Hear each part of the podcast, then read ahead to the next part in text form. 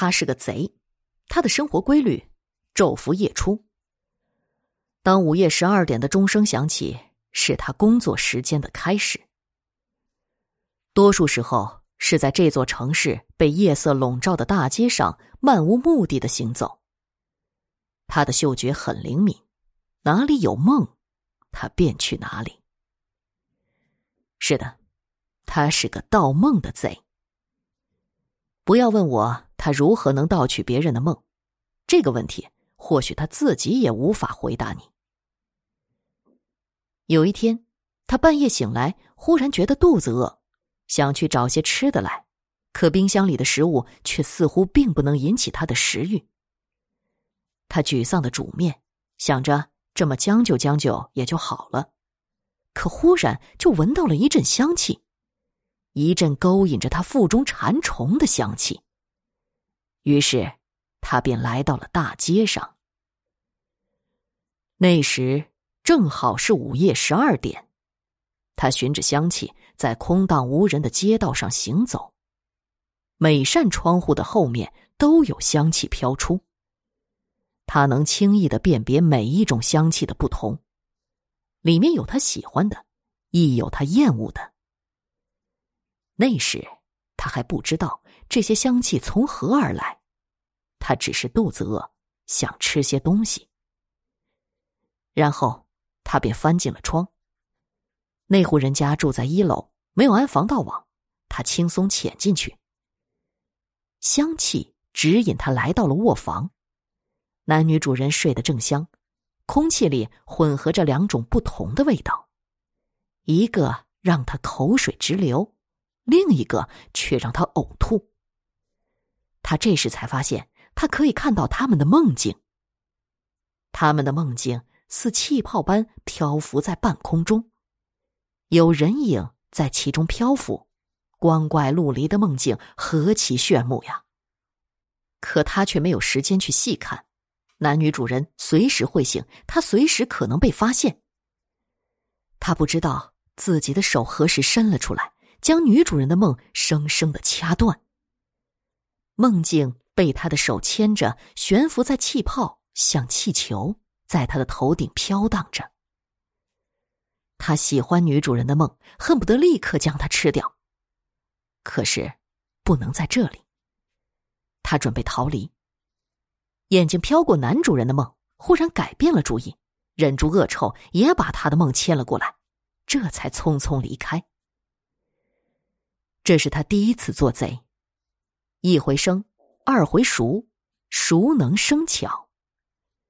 那些他喜欢的梦，回到家后都被他立刻吞进了肚子。这些梦大部分来自于女人和孩子，那些他不大喜欢的，大多来自男人。原来他的食物链也是有挑剔的，同性相斥，异性相吸。不喜欢的梦却被他保留。他躺在床上看房顶上悬浮的泡泡，里面的画面千奇百怪。可他知道那些都是真的。造物者在创造人类之时，理性给了男人，感性给了女人。哪怕是做梦，对于男人来说，日有所思，夜有所梦。他们顾不上在梦里凭空创造出一个世界，因为现实已经够让他们焦头烂额的了。所以他看到了很多男人的秘密。他看到男人们与妻子同床异梦，想着的却是另一个女人，比自己的妻子更妖娆，也更青春。他看到男人们头脑里的计划精细到每一天、每一个小时、每一分钟。什么时候该谈哪份合同？拿什么项目？何时晋升？如何安排父母治疗的医院？该让孩子去哪所学校就读？白天想不通的，就在晚上想。在他们的梦里，是对未来的蓝图。这些梦都是他的消遣。他不看电视剧，却看梦境。直到有一天，他不小心吞了一个男人的梦，一切都变了。那个梦境是发霉的暗绿色，像一汪死水。你记得闻一多的死水吧？也许铜要绿成翡翠，铁罐上绣出几瓣桃花，再让油腻织一层罗绮，霉菌给它蒸出些云霞。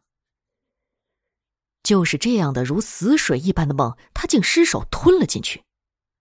那个梦，在他的胃里翻江倒海，他一阵又一阵恶心，想去吐，却没有力气，直挺挺的躺在床上，像一具尸体。之后，他便不再是他了。他发现自己变成了一个皮肤黝黑、肌肉健硕的男人，周围有很多人叫他东哥。他们叼着烟，围在一间昏暗的小屋里，灯光暧昧不明。布满油渍的桌上铺着资料，最上面的是一张照片，有个西装笔挺的男人在照片里冲他笑。衣冠禽兽！他听到自己在骂，旁边有人递过来一支烟，让他消消气。他大口大口吸着，觉得心里很难过。东哥。都已经打听好了，许哲明天就会回来。他儿子放寒假了，他要带儿子去泰国度假，三天后出发。他吐出一圈烟圈，扫视了一遍周围的兄弟。他们个个如他一般，皮肤黝黑，是被太阳暴晒后的色泽。三十出头的脸上有着超过年龄的风霜，更多的是被生活蹉跎的疲惫。许哲这个奸商，拖欠了咱们整整一年的工资，说是没钱，没钱还能带儿子出国度假？哼，马上就要过年了，没工资，咱们怎么回家呀？有人说：“是啊，家里还有爹娘和老婆孩子呢，几张嘴巴等着，没钱怎么过呀？”有人附和。他听着他们唠叨半天，才开口。拿不到钱是次要的，主要还是老钱的腿啊，在工地上出了事故，这一残疾，以后都没指望了。许哲千不该万不该，不该就那么点钱，把老钱打发了。若不是他工程上有问题，老钱怎么会丢了一条腿？所以，我们绝不能饶过许哲。东哥。那你说该怎么办？我们都听你的。他把烟头扔在地上，绑了许哲的儿子，让他还钱；再不然，就在许哲身上开个口子。为了保命，他总该还钱吧？不知道为什么，他说这话的时候心口发亮的很。他从来没有想到自己会做出丧尽天良的事情来。他从前。是个老实的庄稼人，一直本本分分，便是来城里打工也是这样。若不是被逼急了，可总要给人活路吧？他不要别的，只要这一年的工资，他还要回家过年呢。东哥，真的要干？有个胆小的问。他心一横，干。他们的行动。竟出乎意料的顺利，只因他早已下功夫摸清了许哲及其家人的生活规律，所以很轻易的便绑架了许哲的儿子，扛着他去了工地的顶楼，那里杂乱，便于藏身。最重要的，他对那里太过熟悉了。一切从这里开始，一切也要从这里结束。他和兄弟们齐齐聚在顶楼，胳膊卡着七岁孩子的脖子，孩子惊恐的尖叫，而楼下则是黑压压的人群。那么多张脸，他很容易就辨认出来哪个是许哲。那个平常意气风发的男人，现在被吓得失了魂，用喇叭向上面喊话：“你们别冲动，千万别伤着孩子。我们只要我们的工资，你把工资给我们。”孩子，我就还你。许哲连连答应道：“好，好，你们先放了孩子。”不行，你先发钱。许哲擦擦脑门的汗，忙让秘书去叫财务。于是工地上就地摆了张桌子，财务端坐后面，手哆嗦着数钱，是给这些农民工发工资的。许哲拿着喇叭喊道：“看见了吗？财务正给你们算工资呢，你们不下来怎么领工资啊？”东哥，下去吗？有人问道。你们先下，领了工资就走。我在这守着，他说：“他知道许哲一定报了警，如果现在都下去了，他们一定会被抓住，到时候便宜了许哲，却让这些兄弟们倒了霉。索性自己豁出去了，让兄弟们领了钱赶快跑，所有的事情他担着。有这孩子在手，横竖谁也不敢动他。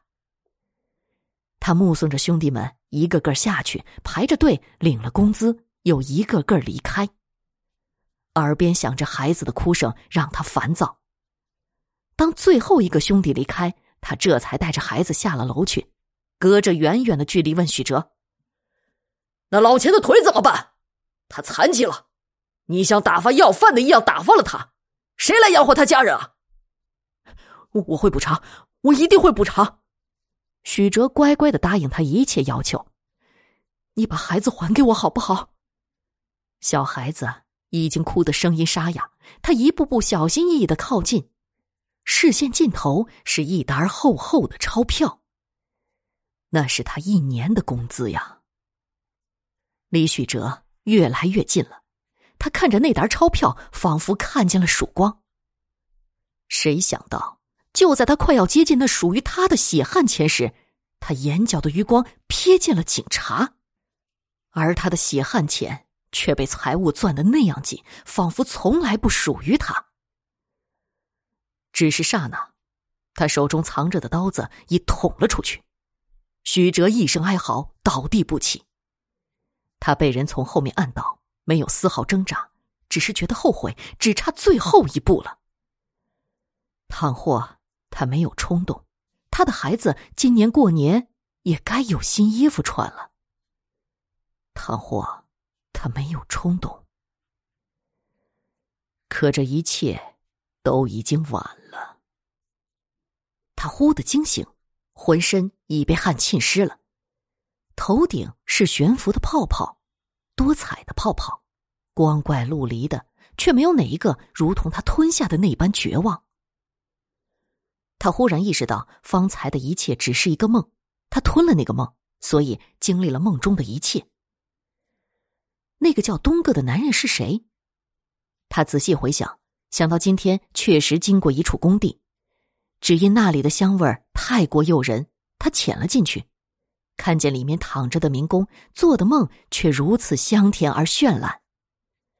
他在他们的梦里看到了青山绿水，看见成片的庄稼。还有和他们一同长大的老牛，年轻的妻子抱着孩子微笑，在等他们回家。这是他头一次觉得男人的梦境香甜。他把这些民工的梦都抱回了家，想要细细品尝，却不想这里面混杂了一个如死水一般的梦，被他误食，也得以发现了一个惊人的秘密。他忽的从床上起身。他得去阻止那个叫东哥的男人。他要告诉东哥，故乡的妻儿在等着东哥回家。为许哲抛弃这些，着实不大值得。他连夜飞奔回那处工地，天白已泛起了鱼肚白。他站在东哥的窗前，静静闭上了眼睛。他的头脑里迅速织出了一个梦境，足够甜美，足够诱人。已足够充满希望。那是他迄今为止吞下的所有梦境的结合，是他腹中积攒下来的来自人间的精华。这个世界上最好的梦被他从头顶抽出，是那样一个光彩夺目的泡泡。他把他送进东哥的身体里。这个饱经了沧桑与苦难的男人，躺在专门为他编织的梦境里。像个孩子一般笑了。他悄悄离开，如同来时那样，天边开始亮起了日光。披在他身上，像生长出了一双翅膀。他离开的迅速，没人看见他，也不会有人看见他，只因他属于黑暗，昼伏夜出，那是他的习性。他仍是个贼，导人梦境的贼，只不过偶尔也替人编织梦境，剔除人的苦难，给他们光明和希望。那些被放入身体里的崭新的梦境，都是他吞入腹中的精华，送给这些平凡的人们，告诉他们，这世上横亘的门槛儿总会迈过去的。你想知道他是谁吗？那我就大声的告诉你他的名字。他的名字很响亮，他叫做石梦寿。石梦寿，宋代释赞宁。东坡先生《物类相感志》卷六记载：“石梦兽，莫详其状，食鬼物也。好食人梦，耳口不闭，常贪心不足。凌晨说梦，善恶依人，故君慎说梦也。”